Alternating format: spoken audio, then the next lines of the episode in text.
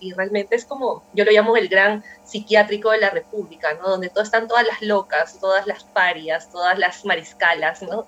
Están encerradas ahí porque no calzan. Y como no calzan en la historia, tienes que acomodarlas en un lugar donde no molesten, entonces las recluyen en este psiquiátrico, las analizan desde la perspectiva de locas, ¿no? Y lo han hecho no solo con la Mariscala, lo han hecho con Manuela Sáenz, ¿no? Por eso digo que cuando las tapas de la, de la historia oficial se cierran, en las noches salimos, ¿no? Salimos para, porque seguimos vivas, somos como una amenaza latente, ¿no?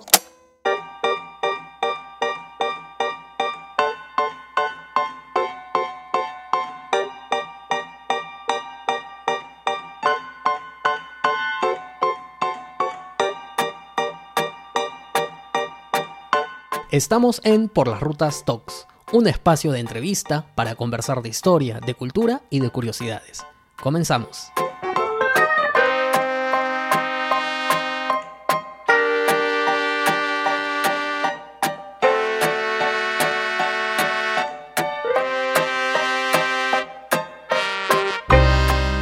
En esta edición, la cuarta de Por las Rutas Talks, nos subimos a la combi de la curiosidad con Claudia Núñez Flores, ella es investigadora, arqueóloga de profesión, estudió en la Facultad de Ciencias Sociales de la Universidad San Antonio Abad del Cusco y en la Pontificia Universidad Católica del Perú, donde también realizó una maestría en Historia, especializada en Historia de la Mujer y en Estudios de Género.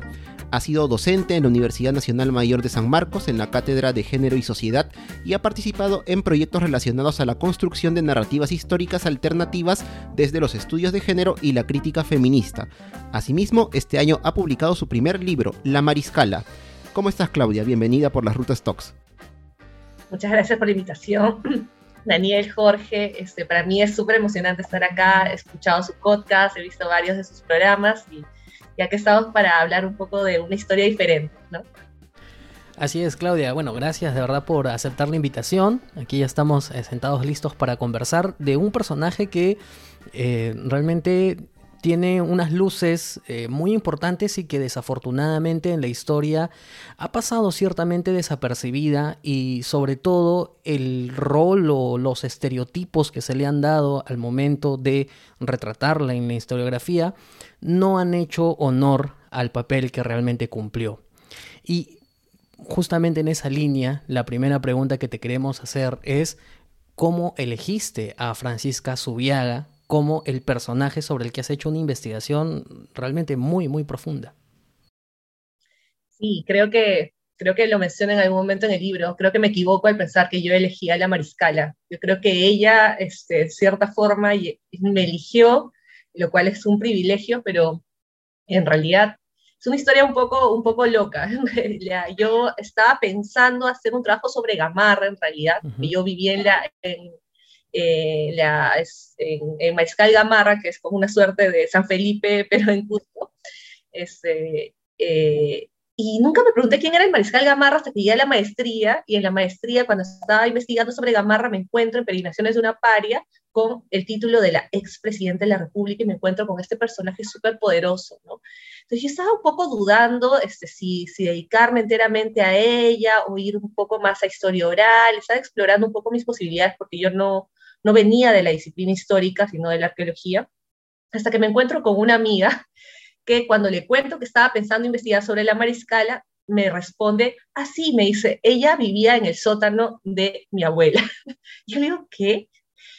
Y me dice, sí, este, cuando mi abuela era niña había un personaje este, que su fantasma, su espíritu habitaba en la casa y le había dicho que tenían que escribir un libro sobre ella y mi abuela se embarcó en un viaje loquísimo para escribir el libro y descubrió que era la mariscala, que había sido presidenta del Perú, y me parece absolutamente genial, porque su abuela para ese momento ya había fallecido, encontrarme con otra mujer que también está como en la misma ruta, ¿no? Está pensando lo mismo.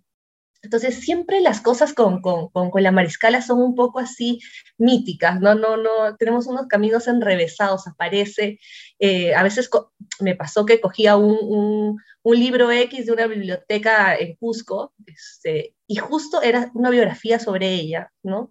O, o, cosas así pequeñas en el destino, como, como un poco con todo ese misticismo andino, yo a veces pienso, ¿no? Entonces, yo creo que no le he elegido yo, creo que ha sido como una, para tal caso, una elección mutua, ¿no? De, entre cusqueñas o algo así, ¿no? Sí, muy, muy curioso todo ese tema de las coincidencias y la elección que mencionas, que en este caso es la que entendemos que hizo la Mariscala contigo para poder contar un poco de su vida en este libro tan interesante que lo hemos leído y bueno, de él estamos conversando el día de hoy.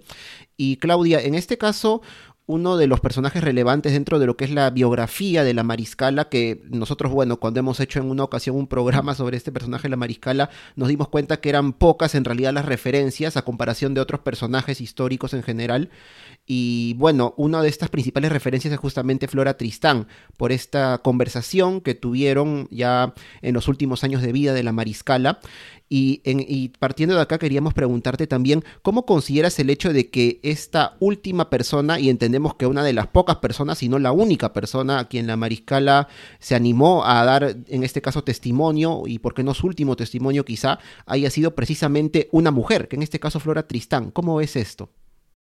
Y no cualquier mujer, ¿no? Flora Tristán, este ícono de feminismo, de socialismo, que hasta Marx la cita, ¿no? Este personaje también, a su vez, nítido, este, también estaba leyendo las memorias de su, de su nieta, de, perdón, de su hija, que también es la hija, la madre de Paul Gauguin, ¿no? O sea, Flora Tristán, este personaje tan poderoso y qué buen olfato el de la mariscala para decidir que antes de morir, porque ella sabía, y estoy segura que ella sabía que iba a morir, porque su cuerpo ya estaba quebrado, no estaba partiendo al exilio, ya había perdido todas las razones por las que estaba, este, digamos, se había sostenido en vida los últimos años, decide llamar a Flora Tristán, porque la manda a llamar. Se ha enterado que está escribiendo un libro y la manda a llamar al barco que le está llevando al exilio y le dice algo así como, has entrevistado a todos los cocos del Perú y no, no, te, has, no te has atrevido a entrevistarme a mí, que yo soy el mayor coco del Perú, como la cabeza de este país. Y le dice, quiero salir en tu libro, ¿no? Y yo creo que hay una retribución ahí muy bonita, como una relación entre las dos, porque Flora Tristán decide exprofesamente terminar el libro de Peregrinaciones de una paria, su primer libro, un libro, para quienes no lo hayan leído, es un viaje precioso por el Perú desde los ojos de una mujer que este, recorre nuestros primeros años de república, pero hace unos manifiestos contra la esclavitud, sobre la liberación de las mujeres. Es, es un libro poderosísimo, ¿no? Y este libro poderoso que está sacando la Flora Tristán que llega a nuestros días, decide cerrar con la expresidenta de la República, ¿no? Con un capítulo entero dedicado a la mariscala y este encuentro poderoso entre las dos, que yo siempre digo que no solo se narra en palabras, sino también en gestos, ¿no? Las dos están mirando, se están midiendo, ¿no? Es como una danza de, dragonas. Entonces, eh, sí, o sea, me parece que eh, este testimonio que llega a través de Flora Tristán es, es quizá uno de los momentos así de la historia de las mujeres en el Perú que merece la pena ser leído, releído, puesto en escena, pensado, cantado y todo, ¿no? Sí, sí, bueno, un poco que, lo planteas justamente en el libro y es eh, la imagen que a nosotros también nos queda, producto de este encuentro bastante interesante, además por la personalidad de ambas y quizás sobre todo por la propia personalidad de Francisca, porque es ella quien, como tú bien cuentas, la manda a llamar y le dice, bueno, si estás escribiendo de cocos, como dices tú, aquí estoy yo, eh, en mérito a todas las cuestiones que habían pasado y que vamos a irlas ahí comentando un poquito. Pero aquí quiero detenerme un momento em, porque desde el saque, desde el primer momento en el libro, pones en relevancia un hecho que a todos luces, cuando se lee un poco de historia, hay un hecho recurrente que es evidente, que la historia está escrita por hombres para hombres, ¿no? Y yo eh, me voy a permitir con tu licencia leer una, frase misma del libro, eh, porque creo que nos introduce muy bien en este tema y a partir de ahí tú nos puedas comentar sobre esto, ¿no? Que es en la página 24 y dice, en el pasillo del manicomio republicano, Francisca Subiaga no estaba sola. La acompañaban otras mujeres y otros cuerpos secuestrados, que, como ella, se resistieron a calzar en los libretos de papeles secundarios. Ahí, en un estante cualquiera, cuando las tapas de los libros se cierran, las malditas de la historia del Perú se reúnen. Entonces, lo que queremos es que tú nos, nos expreses cómo ves este punto, ¿no? Cómo ves este punto de que a las mujeres eh, dentro del, del, papel histórico que se les brinda es un papel tan secundario, ¿no? Tan arraigado a los estereotipos que se entendían que tenían que tener las mujeres eh, para con las familias y, y con el labor, la labor doméstico secundaria. Sí, de hecho es una de las mis partes favoritas del libro, la que acabas de leer, y realmente es como, yo lo llamo el gran psiquiátrico de la República, ¿no? Donde todo, están todas las locas, todas las parias, todas las mariscalas, ¿no? Están encerradas ahí porque no calzan. Y como no calzan en la historia, tienes que acomodarlas en un lugar donde no molesten, entonces las recluyen en este psiquiátrico, las analizan desde la perspectiva de locas, ¿no? Y lo han hecho no solo con la mariscala, lo han hecho con Manuela Sáenz, ¿no?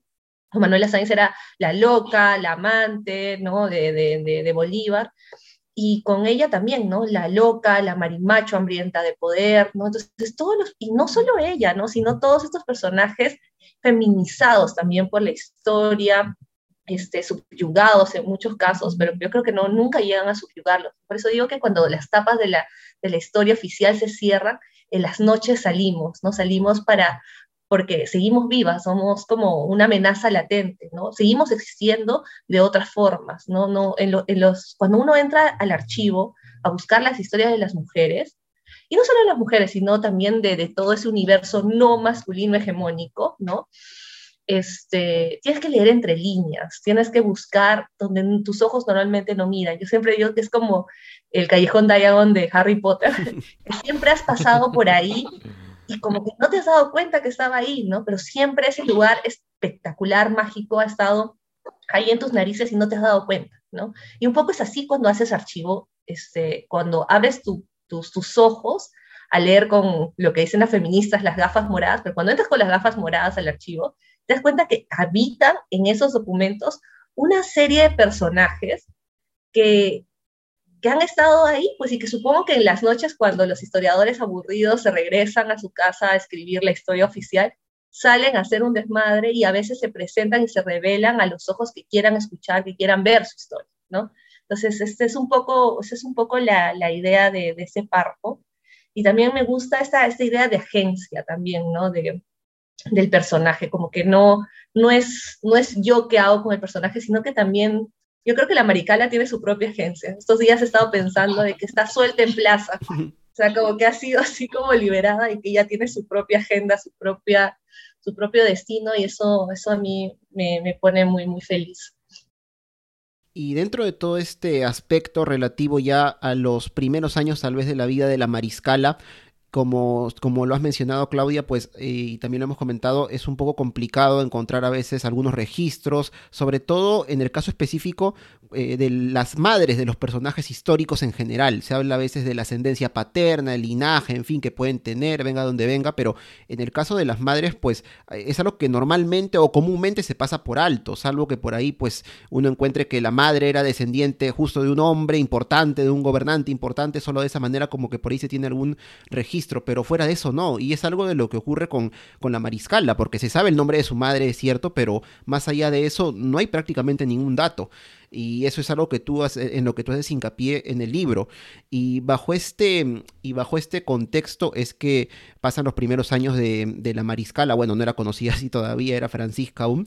Y llega, llega el momento en el que eh, ella como que de, de, alguna manera quizás se da cuenta de que tiene algún tipo de papel o puede tener algún tipo de papel relevante dentro de la sociedad incluso como lo era en esta época, lamentablemente, eh, pese a las trabas que podían tener eh, las mujeres al tratar de, imponer todo este, todo este tema que, que lamentablemente no estaba ahí todavía eh, bien visibilizado. Por este lado, ¿cómo, cómo podrías comentar este, este papel importante que, que seguramente tuvo todos los eh, personajes femeninos que hubo en la familia de Francisca, en este caso su madre, sus hermanas, de las cuales en realidad no se habla mucho, más se comenta de su padre, pero ellas no. ¿Cómo, cómo es que tú más o menos vislumbras este papel que ellas pudieron tener en la vida de la futura mariscal en aquel entonces? Y, esa, esa pregunta tengo que contestarla con malcriadez, porque ese, esa parte del libro es bien malcriada. O sea, lo que hago es me resisto al silencio que, existe sobre la, madre de Francisca, ¿no? Y bien tú lo has mencionado, se hace mucho hincapié siempre en, la, en el abolengo masculino del lado paterna, de, paterno, pero nunca de las madres, ¿no? Entonces yo miraba la hoja en blanco y había escrito una página de la vida del papá de Francisca porque era español, había estado en Lima, ¿no?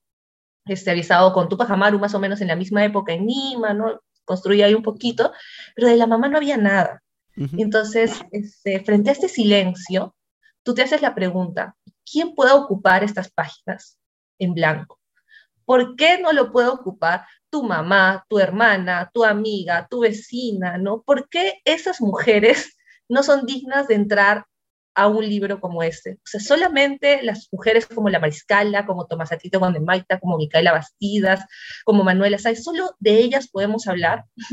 Entonces, me, me, me enfrenté a esta página en blanco y lo que decidí hacer fue algo que creo, del que hasta ahora no recibo respuesta de la, de la academia y eso me encanta, pero es como lo que hago es ficcionar la vida de la madre, pero utilizando dos, o bebo de dos fuentes, ¿no? Una es los, la problemática de cualquier mujer de la época. O sea, si tú me preguntas cuáles son los problemas de una mujer en pleno siglo XXI, más o menos de mi edad, yo te puedo dar una serie de componentes. Igual, para las mujeres de esa época, el tema de la dote, por ejemplo, era un problema central, ¿no? Entonces, imaginar esta casa de mujeres absorbida porque la mayor se tiene que casar por la dote, definitivamente era un problema que atravesaba a gran parte de las mujeres de, de, la ciudad.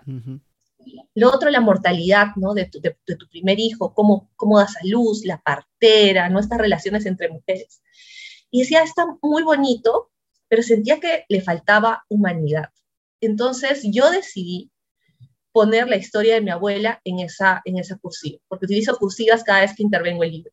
Entonces yo había hecho una entrevista a mi abuela cusqueña, que murió en diciembre del año pasado durante la pandemia, que me contaba su vida de niña, con sus padres, con sus, con sus hermanos, en Abancay, en Cusco, ¿no? Entonces, la humanidad de ese, de ese, de ese dato histórico, este, digamos, que transversal a las mujeres, lo dota la historia de mi abuela.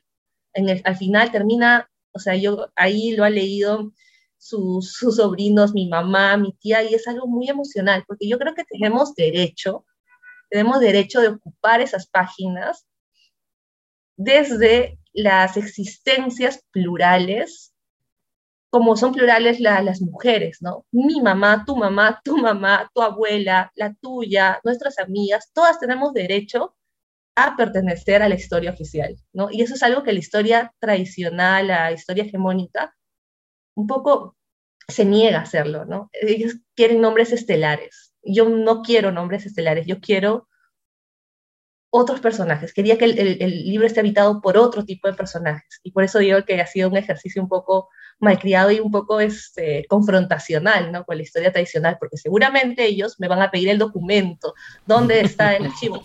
Pues no existe, no existe, y no, pero existe al mismo tiempo. ¿no? El, el, documento histórico no existe, pero sus existencias sí. Entonces, eso es lo que quería que habite en el libro. Genial. Eh, y realmente yo creo que eh, esta intervención, como, como tú lo, lo, acabas de llamar, es justamente un llamado para buscar esta, esta forma de entender la historia un poco alejada de, como también dices, de estos nombres estelares, que están bien que se sepan cuál es su legado, al fin y al cabo han terminado por delinear muchos de los momentos y mucho de nuestro presente también, pero no toda esa es la historia, ¿no? Y un poco que tú con ello eh, nos traes y nos invitas eh, por un lado, a, reconocer o a, imaginar cómo pudo haber sido la historia eh, de, los antecesores de Francisca, pero también para reflexionar sobre qué es lo que está pasando con las historias no contadas en, otros, en otras épocas históricas que son importantes también para nosotros como peruanos. Y ese es un punto que a veces eh, nos quedamos un poco, un poco ahí. Ahora, hablando propiamente de Francisca, eh, bueno, ella nace en Cusco y nace eh, y, crece en, un, en tiempos de cambio, ¿no? En tiempos de cambio y se respiran vientos de cambios propiamente. Bajo tu consideración y la investigación que has realizado, ¿cuáles crees, cuáles crees que han sido eh, las influencias más importantes para ella en estos momentos justamente en los que cuando nace, algunos años anteriores había pasado lo de José Gabriel Condorcanqui, cuando ella es adolescente se, eh, plenamente se desarrolla lo que fue la rebelión del Cusco de 1814 y ella va conviviendo con estos momentos. ¿Cómo crees tú que esto influye en las decisiones que posteriormente eh, va a terminar tomando en su vida? Qué revolucionario el Cusco, ¿no? O sea, ni medio siglo y dos revoluciones grandes, las más grandes este, contra, contra la corona española previas a la independencia. Y es, y en realidad yo creo, eh, donde existe represión, existe resistencia, ¿no? Entonces es un Cusco donde su identidad, su, su vínculo, su cordón umbilical conectado a lo inca, su pasado imperial, había sido no cortado, pero sí como aplastado, silenciado, ¿no? Entonces es muy interesante porque Francisca nace en Cusco, pero es de un padre español, realista, que trabaja para la comuna, ¿no? Entonces, es, eh, pero yo creo que el tiempo que ella pasa en el convento es transformador, porque no es un convento de la colonia, ¿no? Esos conventos sumamente controlados, ¿no? Donde la hegemonía de la, del reinato estaba muy presente, sino es un, es un, es un claustro que está con ciertas libertades. Las monjas están haciendo unas cosas que en la colonia hubiese sido, pero así ni de pensar, ¿no? Están vendiendo cosas, están saliendo a las calles para, para vender sus dulcecitos, para, no sé, porque ya no tienen plata, la guerra se ha llevado todo, ¿no? Entonces creo que, que, que, en estos espacios de represión, ¿no? Puede surgir unos, unos, unas pequeñas flamas de revolución, y creo que eso es un poco lo que sucede con Francisca. Si la imagen de Micaela, no sé, de Juana Noín, otras mujeres de, de, las rebeliones este, que la precedieron, estuvieron presentes en su, en su memoria, no, no, lo, no lo sé, pero me gustaría pensarlo y por eso en el libro dedico una parte a Micaela, a Tomasa, ¿no? A pensar en esas trenzas rebeldes que nos unen con nuestras ancestras, ¿no? Pensar en la rebelión de Tupac Amaru y Micaela Bastidas, y en realidad de Micaela Bastidas y de Tupac Amaru en ese orden, para el libro, ¿no? Y esa es otra de las licencias que me tomo. En todo el libro está narrado desde la historia de las mujeres. Por ejemplo, en el caso de, la rebelión de 1780, siempre es la rebelión de Micaela y su marido, la rebelión de Micaela y Tupac Amaru, y en ese orden, porque yo estoy narrando una historia desde Micaela, ¿no? Y cómo esta historia femenina está gravitando en el Cusco.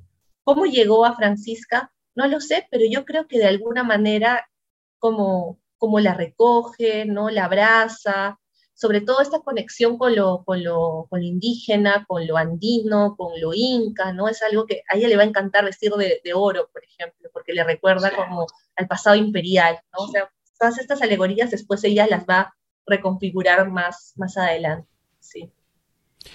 Sí, en realidad eh, como vamos a ver acá, eh, y como también lo mencionas en el libro, la mariscala poco a poco se va convirtiendo justamente en eso, porque ella al comienzo es Francisca, luego van a ir conociéndola más y más, no solo por el hecho de ser la pareja, la esposa de Agustín Gamarra, que entonces también era medianamente conocido por su participación durante la fase de la independencia, luego como prefecto del Cusco, sino también por todas las acciones que ella misma va a ir emprendiendo durante esta etapa de su vida, ya con los primeros años del Perú republicano. Y poco a poco es que ya Gamarra pues va a lograr llegar oficialmente a la presidencia y vamos a ya luego en otra pregunta que queríamos hacerte y después ver cómo es de importante y de preponderante el papel de ya la mariscala en este caso dentro de este gobierno de Agustín Gamarra. Pero dentro de este contexto, Claudia, de eh, estos, estos primeros años del gobierno de, de Francisca Subiaga y de Agustín Gamarra, vamos a encontrar que cuando ellos llegan a Lima, que es la capital, un lugar que Francisca ya había visitado anteriormente, pero ahora bueno, bueno tiene que estar acá porque bueno, es la sede del gobierno también, eh, estamos en la década de 1830, inicios de la misma, fines de 1820, y algo que nos llamó la atención es eh, como también mencionas que en esta ciudad de esta época el papel femenino empieza a tener una cierta relevancia, claro, siempre de manera oculta, como que encubierta, no era algo que estaba eh, oficialmente dado, ¿no? pero de todas maneras ahí está el papel, eh, como mencionas, de las tapadas, de algunas mujeres que estaban en el Congreso, no, no como parlamentarias quizá, pero sí estaban ahí de todas maneras teniendo cierto rol. ¿De qué manera podrías comentar o explicar esto, teniendo en cuenta que en realidad no desde ahora, sino desde siempre, eh, sabemos que Lima, el Perú, pero sobre todo Lima, es una de las ciudades más conservadoras que hay en este continente?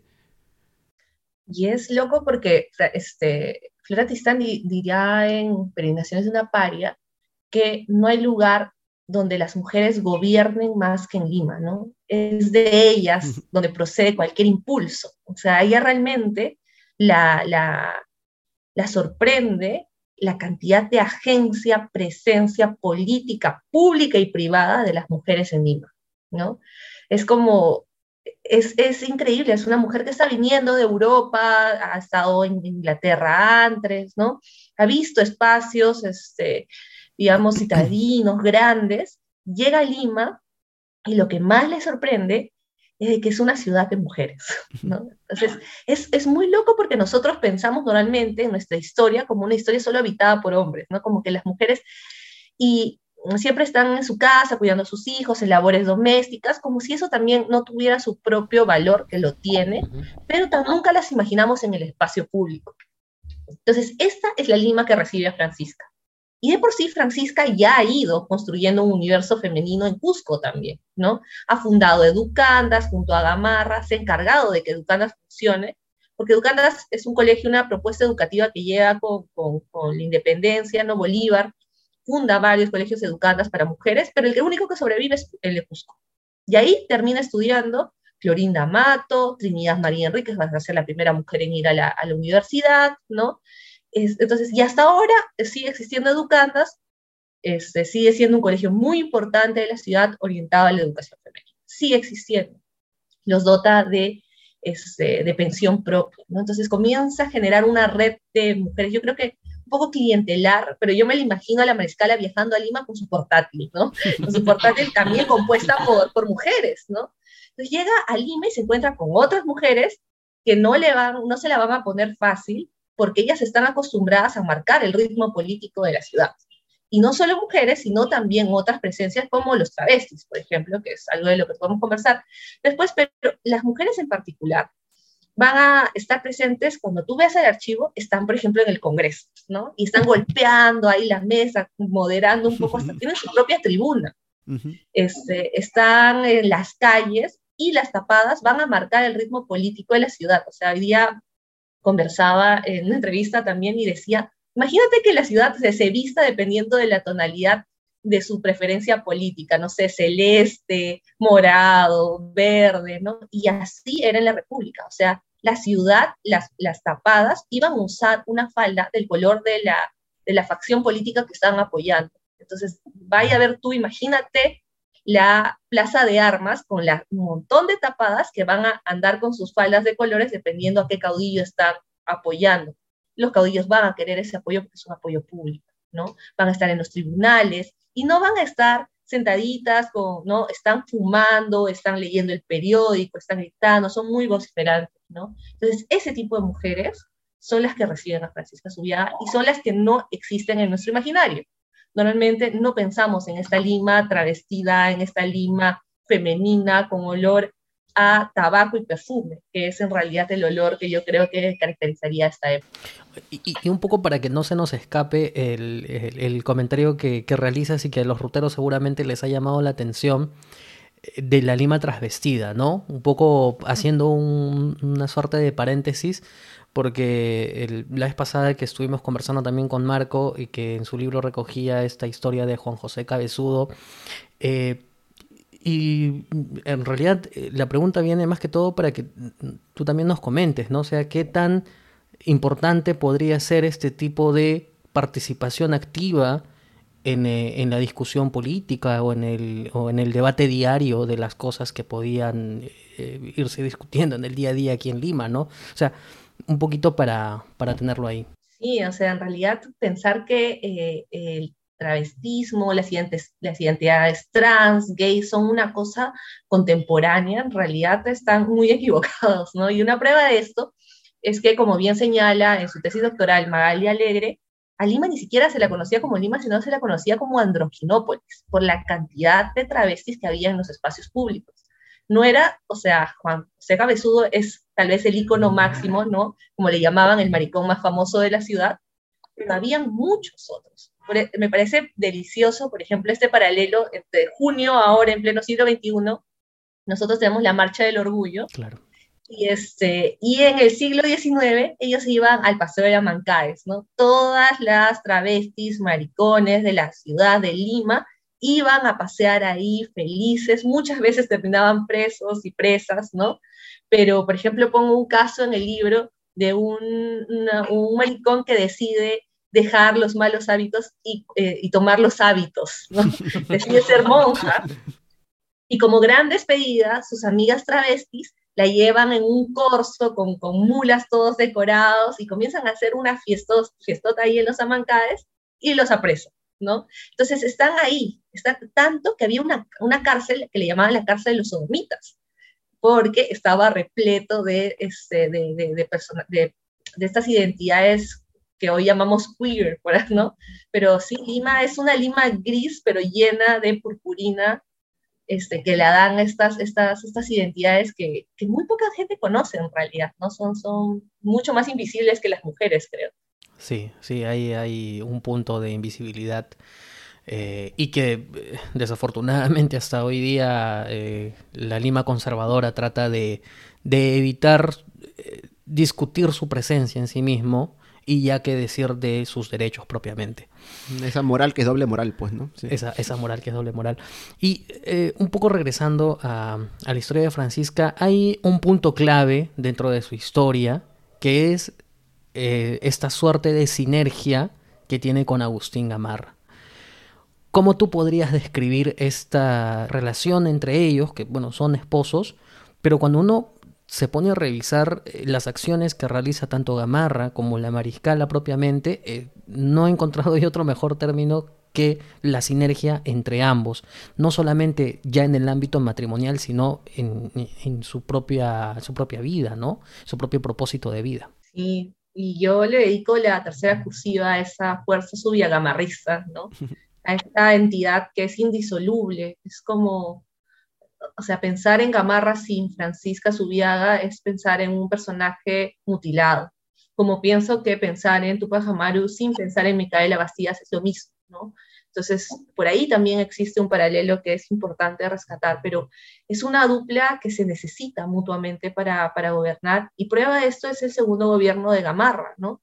Que no es igual, no es igual y hay una, un, un tinte completamente diferente después de que ella muere y él regresa solo después, para, después de la confederación, ¿no? Para, uh -huh. para ser nuevamente presidente.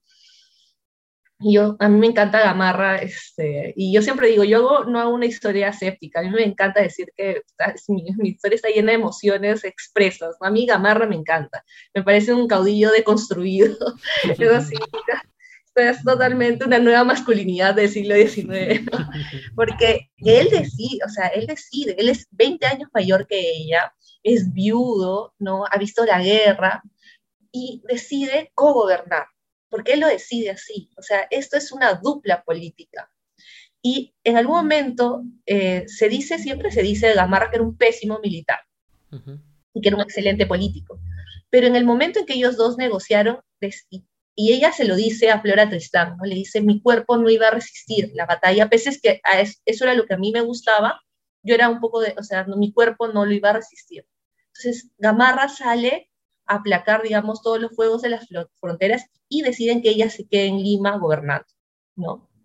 Entonces, me parece que, que, que este, esta, esta, esta, dupla, esta agenda conjunta, ¿no? Incluso cuando Gamarra lo, lo entierran, llevan el corazón de la mariscala para que sea velado junto a él, ¿no?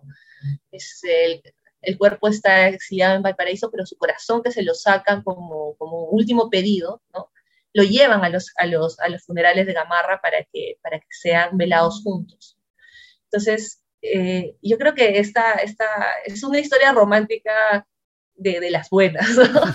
que tiene así todos los componentes este, que, que, que, que, uno anhelaría ver en una, una relación de pares, ¿no? Una relación horizontal. Me parece, me parece maravilloso.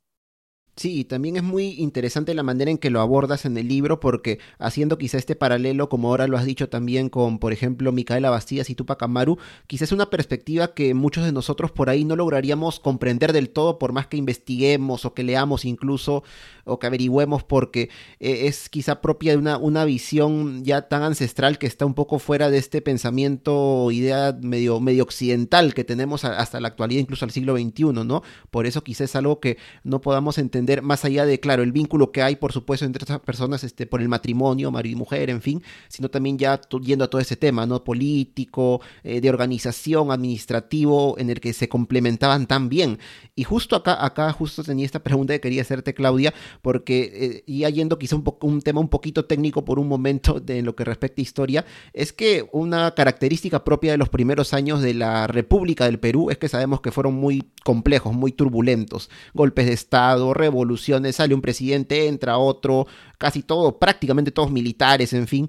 Y, eh, y, cuando, cuando leí el libro principalmente, a mí me sorprendió porque, claro, yo, yo sí tenía este conocimiento de que Gamarra tuvo su primer gobierno, estuvo la mariscala con él, pero yo leía y me puse a pensar, tanto, no, no me había dado cuenta de ese detalle, tanto duró el gobierno de Gamarra y luego, claro, luego eh, uno se da cuenta y tú misma lo dices, claro, ha sido uno de los primeros, si no el primer gobierno que pudo completarse este, así totalmente. Y yendo a eso un poco, quería que nos comentes quizá cuál consideras que ha sido el rol de Francisca Subiaga de la Mariscala dentro de este periodo de relativa, relativa, pero al fin y al cabo, estabilidad que hubo en nuestro país, eh, no solo en el tema político, sino hasta cierto punto quizá en el tema económico, social. ¿Cuál crees que fue el papel de ella en esta etapa? Y tú describes ese periodo y no sé si estoy en el siglo XIX o estoy hoy, ¿no? Este juego de sillas presidencial, cinco presidentes en menos de tres años, no, no, sé, no sé en qué momento de la historia estoy, pero, pero en el periodo de Francisca, efectivamente, muchos golpes de Estado, caudillos, fronteras este, muy líquidas, ¿no? Y, y llega el gobierno de Gamarra, ¿no? Lo eligen y cumple su periodo presidencial de cuatro años y llama a elecciones. Eso siempre me parece muy interesante porque llama a elecciones y pese que ellos tenían a Pedro Pablo Bermúdez, ¿no? Como candidato, gana Orbegoso. O sea, ella hace un juego, porque ella lo hace, de negociar votos, asegurar los 41 votos que necesitaba para conseguir este, permanecer en el sillón presidencial no a través de Gamarra, sino ahora a través de una persona que ellos estaban colocando como parte de su facción política, pero pierden y aceptan medianamente bien que han perdido, ¿no?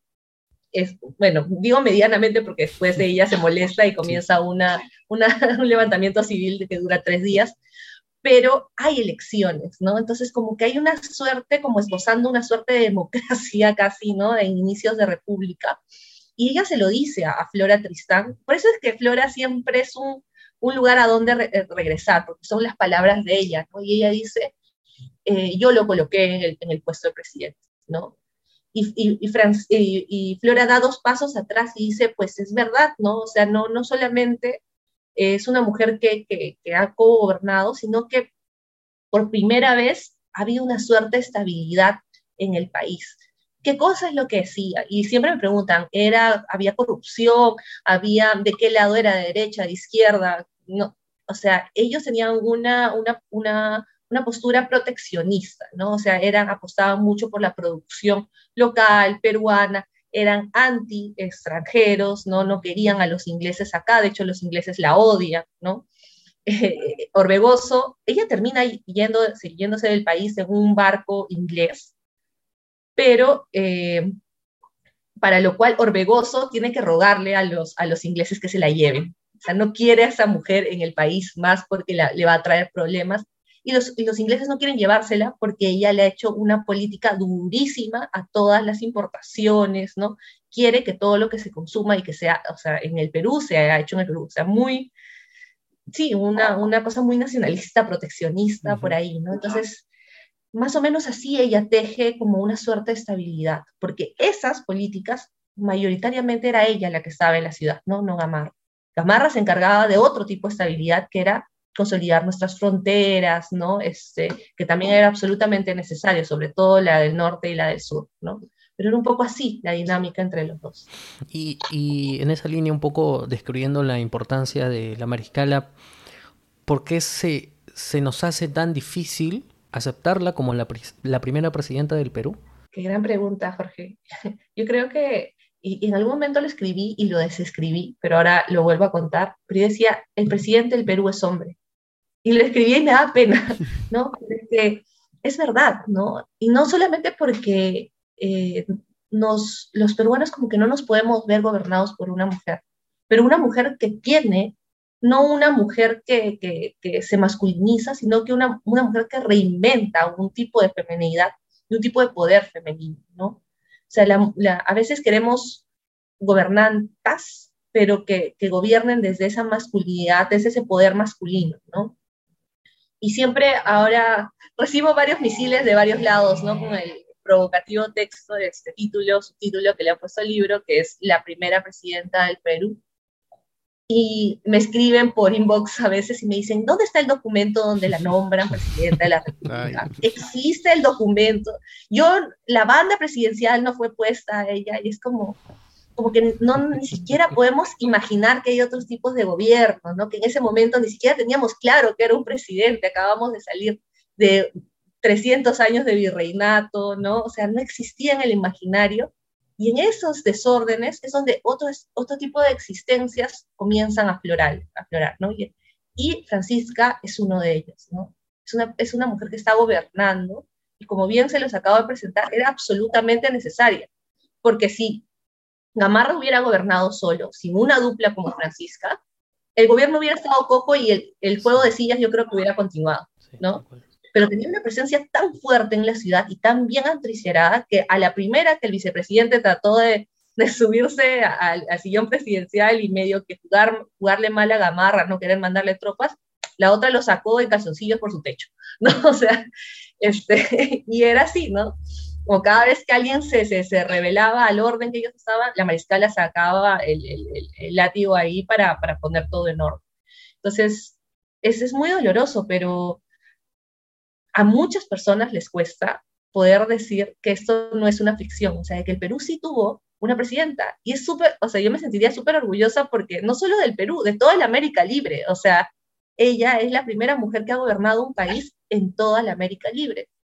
¿Tiene una resolución? No, pero en el hecho lo era, ¿no? Y para mí eso creo que es suficiente de verdad que es, como mencionas algo de lo que, que, podríamos reivindicar, ¿por qué no enorgullecernos, tener en cuenta lo que mencionas, este temple y este papel importante que tuvo eh, Francisca Subiaga durante esta época, para poder entender que, como, como lo habíamos mencionado, en un país tan conservador como lo era el Perú, anteriormente era virreinato del Perú, muy importante y todo, pero entender que el papel de una mujer en este caso haya sido tan importante al punto de darle siquiera un poco de estabilidad eh, a, esta, a esta zona del continente que al igual que en otros lugares, en sus primeros años no los tenía, pero como el papel en este caso de la mariscala logra dar un poco ahí de, calma hasta cierto punto siempre, pero de cierta calma en una época tan turbulenta.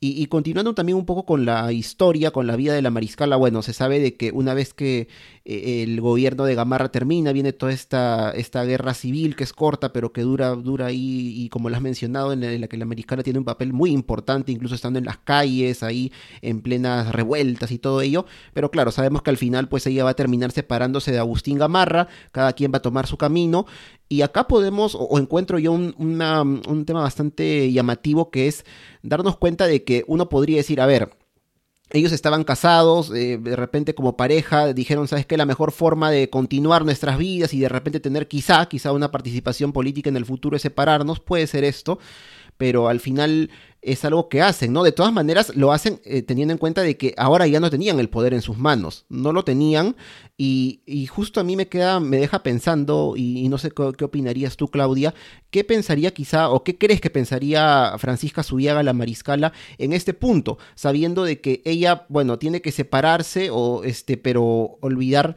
olvidar justamente quizá que en el, ese o saber que en ese momento no tienen ya el poder como lo tuvieron sino más bien quizá lo hizo sabiendo de antemano cuál iba a ser su final o de repente pensando que en un futuro iba a haber una oportunidad para nuevamente tomar el poder o, de repente tú cómo imaginas que pudo haber sido esta o por qué pudo haber tomado finalmente esta decisión que seguramente tomaron ambos para poder eh, proseguir pues no con sus respectivas vidas. Sí, yo, yo pongo a su y Gamarra, nadie los ha derrotado, ellos siguen viviendo de alguna forma. Y creo que para mí esta es la tercera cursiva del libro, ¿no? Esa es el segundo, la segunda, la tercera malcriadez del libro, es la última, y es con la que cierra el, eh, uno, bueno, eh, esta historia de los dos, ¿no?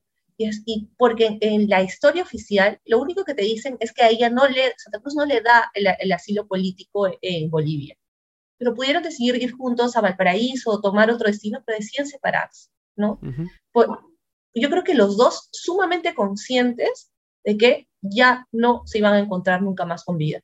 y, la, y la prueba de esto es que, bueno, ella ya estaba muy enferma cuando partió para Valparaíso, pero él deja su testamento y deja, escribe un testamento muy rápido que después es el que termina usando su hijo cuando a él lo, lo matan en Gaví, que es, le dejo todo a mi hijo este, a punto. O sea, es, como, me voy a morir, pero necesito dejar esto escrito porque yo estoy seguro de que estoy partiendo a la muerte. Acaban de perder todo lo que en algún momento habían construido, ¿no? Y ella le dice a Flora Tristán, le dice, yo ya perdí la gloria. Y ese es el costo de la gloria, que el día que la pierdes, tu vida pierde completamente el sentido. Yo voy a morir. Ella está consciente de que va a morir. Entonces, deciden morir y cada uno pacta con diferentes, con diferentes lados. ¿no? ella muere frente al mar, él va a regresar, ¿no? Pero yo creo que Amarra no estaba seguro de eso, yo creo que no, no era una posibilidad, yo creo que él pensó que probablemente lo iban a matar o que iba a morir, ¿no? Entonces deciden no morir juntos, lo cual siempre será una, una pregunta así suspendida, ¿no? Pero, pero me parece, por eso me parecía necesaria esta tercera cursiva, que era como un acto de desagravio a esta, esta dupla que para mí me parece como poderosísima y que nos deja unas lecciones que, sobre las cuales deberíamos repensar más, ¿no? Totalmente, totalmente. Bueno, la verdad es que es una historia absolutamente fascinante. Hemos dado algunas pinceladas nada más de lo que de la historia que tú has recogido eh, y creo yo que uno de los mayores méritos, lo decimos con humildad, uno de los mayores méritos que hay es justamente estas, estas cursivas que tú haces y que nos invitas a la reflexión eh, dentro de la historia misma. Y bueno, no queremos spoilear el último capítulo que, que a, Dani y a mí plenamente nos, nos emocionó. Yo la verdad es que lo, lo, terminé de leer justo ahora último que estuve en un pequeño viaje y me emocionó el, último capítulo. Pero eh, chiquito, sin, sin spoilear cuál es el, el desenlace final, ah. ¿cómo, ¿cómo, te animas tú a a dar este encuentro, o, encuentro en sí mismo, ¿no? Con qué pasó con, con, con la mariscala, qué pasó con, con, Francisca. Claro, el libro, el libro cierra con una crónica, ¿no? Y en un momento pensé, puedo leer una partecita, pero creo que mejor no para no spoilear. ¿O sí? sí no sé, como, como, quieras, como quieras. Porque bueno, al final en la contratapa también está, ¿no? La mariscala yo digo, termino de escribir el tercer capítulo y digo, algo le falta, o sea, no puede terminar ella muriendo, ¿no? Sé dónde está, qué pasó, y decido viajar a Valparaíso a buscar su cuerpo. Porque lo que hace la mariscala es, el día que muere, decide morir sola, cambiarse y dejar su testamento en su velador. En el testamento decía que quería que le abran el pecho, le saquen el corazón y lo entierren y se lo lleven a Cusco, ¿no? Yo digo el lugar donde latió por primera vez y también donde siempre va a latir, ¿no? Entonces, fui a Valparaíso fui a, los, a los cementerios, este, son dos cementerios donde hay gente enterrada del siglo XIX, y los archiveros yo creo que estaba pensando que yo estaba un poco loca, ¿no? Estoy, hola, este, ah, hoy hace 187 años murió una mujer y la enterraron en este cementerio y he venido a dejarle flores, ¿no?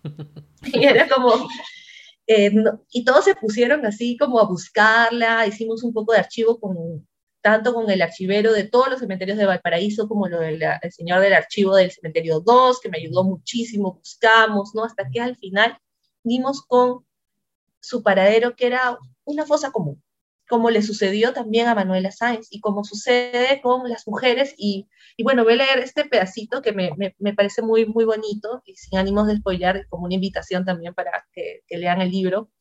Y es Me paro frente a la tumba pública, plural, comunitaria. La vida de la mujer que gobernó un país halló la tumba más humilde, la que no tiene lápida, ni nombre, ni monumento. Su cuerpo orgánico se ha deshecho con el de otras personas. Ahora juntas y juntos son tierra en Valparaíso. Se han convertido en parte de ese cerro que mira al mar. Francisca ha permanecido 187 años mirando las aguas calmas que la trajeron a las orillas de esta ciudad. Su destino en Valparaíso guarda el simbolismo más profundo, el sentido más explícito de la historia de las mujeres. Morimos en anonimato. Nuestras tumbas suelen estar olvidadas y nuestro destino aparece soterrado por los nombres que afianzan el linaje masculino. Dejo sobre la laja de piedra las flores que he traído para ella, para todos y todas quienes la acompañan. Pienso que ahora Francisca es Apu, su cuerpo ha pasado por un ritual de transformación que la ha llevado a dormir por casi dos siglos convertida en montaña, mirando al norte, al Perú, a donde debe retornar. En un acto de desagravio, agarro un pedazo de tierra, he decidido regresar con la mariscala y enterrarla en Cusco, para que se encuentre con su corazón y su historia vuelva a latir en nuestros cuerpos.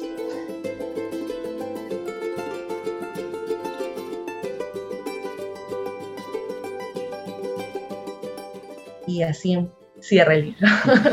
Wow, la verdad es que Sí, fuerte, emotivo también. Y, y sí, esta, esta, frase que me has hecho recordar, Claudia, ahora que la has mencionado, porque la leímos también en el libro, pero era esta, ¿no? De morimos en anonimato. Y más allá del papel de la mariscala, que bueno, se pudo encontrar al menos en qué lugar está enterrada, ¿no? Pero, por ejemplo, pasó también con, con Manuela Sáenz, que como dice, está en una fosa común en Paita, o incluso con otras heroínas de propias de nuestro país también, ¿no? Por ejemplo, eh, María Parado de Bellido, María Parado Jayo, en realidad, que no se sabe dónde está su cuerpo o sea, es increíble saberlo. Una de las heroínas más importantes de las que hemos tenido, pero ¿y qué pasó? La fusilaron muy heroicamente, pero ¿y luego qué, no? A diferencia de lo que hay en el Panteón de los Próceres, donde hay tantos de ellos que, bueno, quedaron ahí mm, con justicia seguramente enterrados, pero ¿qué? ¿Y las mujeres luego qué pasó, no? Qué triste esto, esto que mencionas y qué motivo, qué fuerte también esto de que mueren en el anonimato y bueno, es parte en realidad de lo que sí es real, ¿no? De la historia de la mariscala. Y bueno, desde por las rutas invitamos a las ruteras, a los ruteros que puedan eh, adquirir el libro, leerlo, porque les aseguramos que está muy, muy, muy interesante en todo sentido. O sea, van a emocionarse, van a encontrar datos históricos muy chéveres y van a conocer un poco más de este personaje, bueno, un poco no, bastante más en realidad, este personaje tan trascendente que es Francisca Subiaga, la mariscala. Así que, Claudia, muchas gracias por esta conversación, por habernos contado un poco más del libro por habernos contado tanto también de la mariscala. Y por favor, eh, puedes contarles a las ruteras, a los ruteros, dónde pueden adquirir el libro, dónde podemos encontrarte también. Sí, muchísimas gracias por la invitación, Jorge, Daniel. Invitar a todas y a todos a comprar, a leer el libro. Eh, está hecho para, para ustedes, está para, hecho también para que lo intervengan. El libro en sus páginas finales tiene la resolución de, la Orden de la Luna para que cada uno pueda poner su libro, lo interpele, lo cambie, lo transforme, me cuestione, ¿no? El libro es de, ustedes, está en todas las librerías, creo, en Lima, está en Cusco, ya va a llegar pronto a Arequipa, este fin de semana me voy a Huancayo, a la Feria Internacional del Libro también, entonces, este, espero, y también está en ebook, así que también si, si, si lo suyo es leer en digital, también está por ahí y mis redes siempre abiertas. Así como en quechua dices ananau cuando dices ah, qué bonito o atatao cuando es que feo. Y bueno, mi usuario es aclaclau, como ay que Claudia es. excelente, excelente. bueno, ahí encuentran a Claudia. Nosotros felices de esta conversación fantástica. Qué bueno que, que la historia nos ha permitido encontrarnos. Y bueno, ya seguramente que hay oportunidad para una próxima conversación. Claudia, muchas gracias por estar aquí en Por las Rutas Talks. Y con los ruteros, con las ruteras y ruteros, nos reencontramos hasta la próxima edición.